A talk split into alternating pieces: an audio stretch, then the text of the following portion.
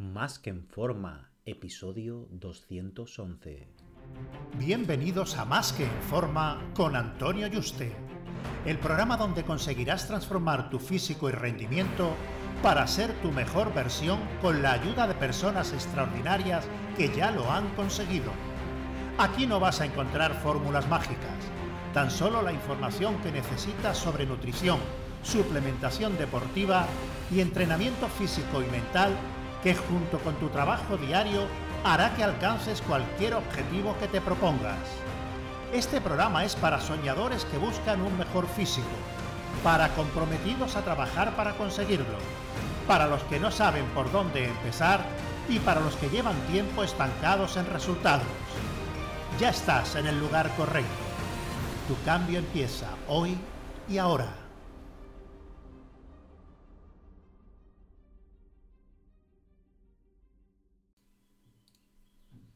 Muy buenas y bienvenido a un nuevo programa.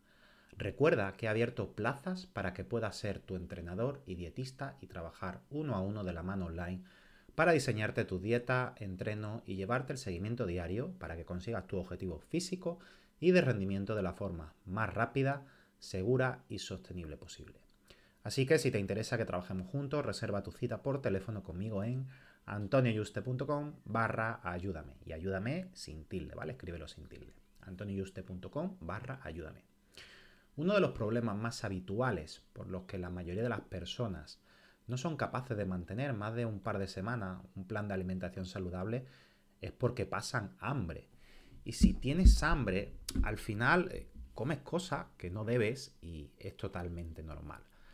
¿Por qué se pasa hambre? Bueno, pues porque si estás acostumbrado a comer cosas muy calóricas, que por eso debes perder unos kilos. Todas esas calorías, grasa y carbohidratos son difíciles de digerir, permanecen mucho tiempo en el cuerpo y por tanto saciantes temporalmente.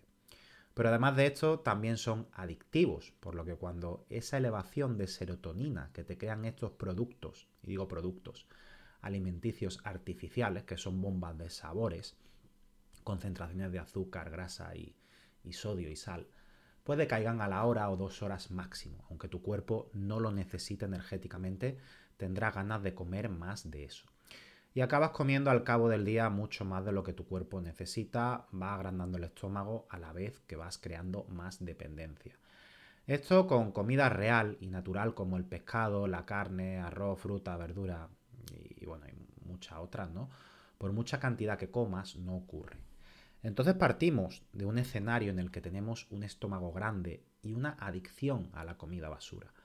Cuando comenzamos un plan de alimentación saludable para estar en nuestro peso ideal, podemos distribuirlo en 3, 4, 5, 6, 7 comidas las que queramos, ¿no?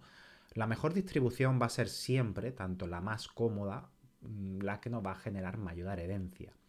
Si comer tantas veces nos resulta complicado y preferimos menos comidas, pero más saciantes, esa va a ser la mejor opción. La tontería que el comer más veces acelera el metabolismo mm, está ya desmentida desde hace años. Igualmente, dónde meter la comida de mayor densidad clave mm, es, clave, ¿no? Densidad calórica la más grande, ¿no? Eh, ¿Dónde la metemos, ¿no? Por ejemplo, si cuando llegas a casa después de un día duro de trabajo es cuando te apetece comer más y en el desayuno apenas te entra nada, pues deja la comida más copiosa para la cena. Esto es clave porque muchas veces se pasa hambre en algunas de las comidas y en otras no. Se puede uno comer lo que debe, así que tenemos fácil solución. Hay una teoría, pasando a otro punto, que es la del G-Flux, que es quien pueda aplicarlo funciona realmente bien. Básicamente es que mientras más te muevas y más ejercicio hagas al día, más puedes comer y conseguir los mismos resultados. Es decir, si nosotros hacemos 30 minutos de ejercicio y hacemos una dieta de 1500 calorías y pasamos hambre, si hacemos hora y media de ejercicio, nos permitirá comer 2000 calorías y si en la primera dieta perdíamos medio kilo de grasa por semana, en el segundo caso seguiremos perdiendo ese medio kilo de grasa por semana, pero con la ventaja que nos va a permitir comer más y no pasaremos hambre. El problema es que con la vida que llevamos, muchos no pueden sacar este tiempo, así que es clave que comentemos y aumentemos el NIT. ¿Qué es el NIT? Pues el NIT es toda actividad física que no está relacionada con eh, el ejercicio físico en sí mismo que programamos, ¿no? Todo lo que está fuera de esa hora, hora y media o media hora de ejercicio, ¿no?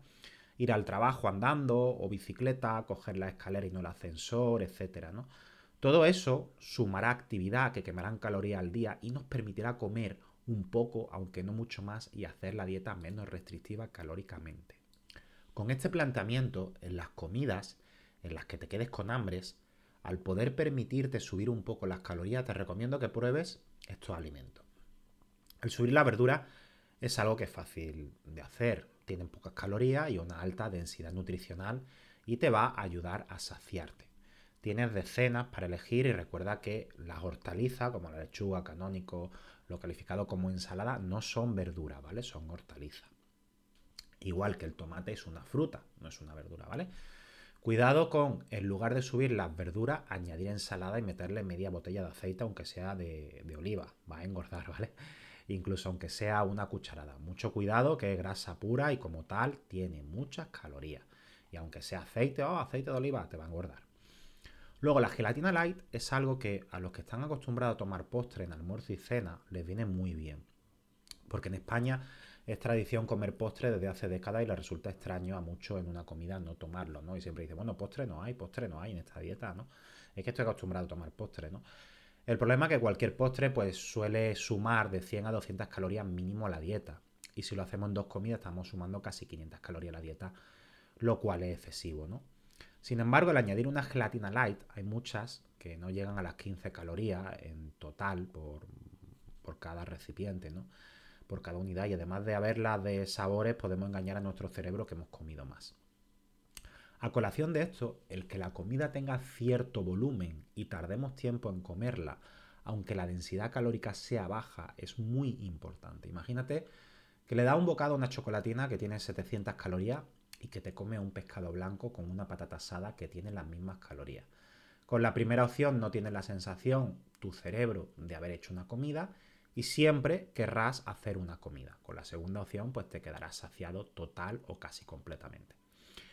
A raíz de esto, eh, el konjac, o en concreto la pasta konjac, aunque hay otro, arroz, tallarines y otras cosas, es algo que pocos conocen, pero que es muy útil en dietas de baja densidad calórica para perder grasa.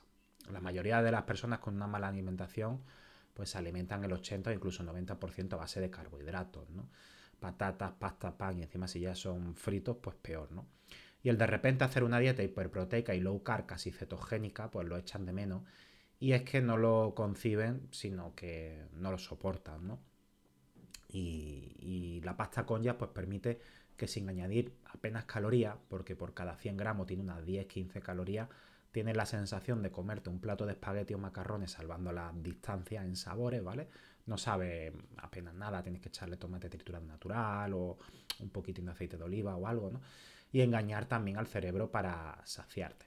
Luego, siguiendo con, con otros alimentos que podemos incluir, el queso de la marca Eat Lean, ¿vale?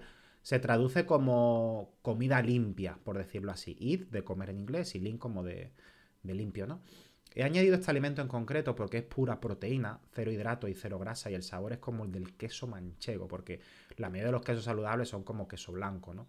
O queso proteico de este batido que parece un yogur, ¿no? Y a muchas personas que le encantan los lácteos, y en concreto el queso manchego, el añadir un alimento que es puramente proteico, añade pocas calorías y la proteína además se quema el 30% en la digestión. Por lo que te va a engordar mucho menos igual calorías que las proteínas y las grasas, ¿no? que los carbohidratos y las grasas, perdón. Y por último, una mousse de proteína de caseína micelar o proteína de helado de suero la mezclamos con 50 mililitros de leche o incluso con agua, mejor todavía si te gusta el sabor. Y nos va a salir un rico postre de sabor que es pura proteína y pocas calorías. Eso sí, nos va a ayudar a saciarnos, pero debemos calcular cuántas calorías se añadirán a la dieta. Aunque como hemos dicho, vuelvo a recalcar, no es lo mismo las calorías procedentes de los carbohidratos. Por eso la proteína es más fácil que no se acumule en forma de grasa y a igual calorías se pierde grasa. La gente piensa que eh, todas las dietas de, mm, con que tengan el mismo nivel calórico van a obtener los mismos resultados.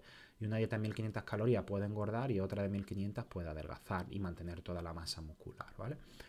Entonces espero que esta estrategia te ayuden a saciarte y hacerte la dieta y perder grasa más Un fuerte abrazo y te espero en el próximo programa.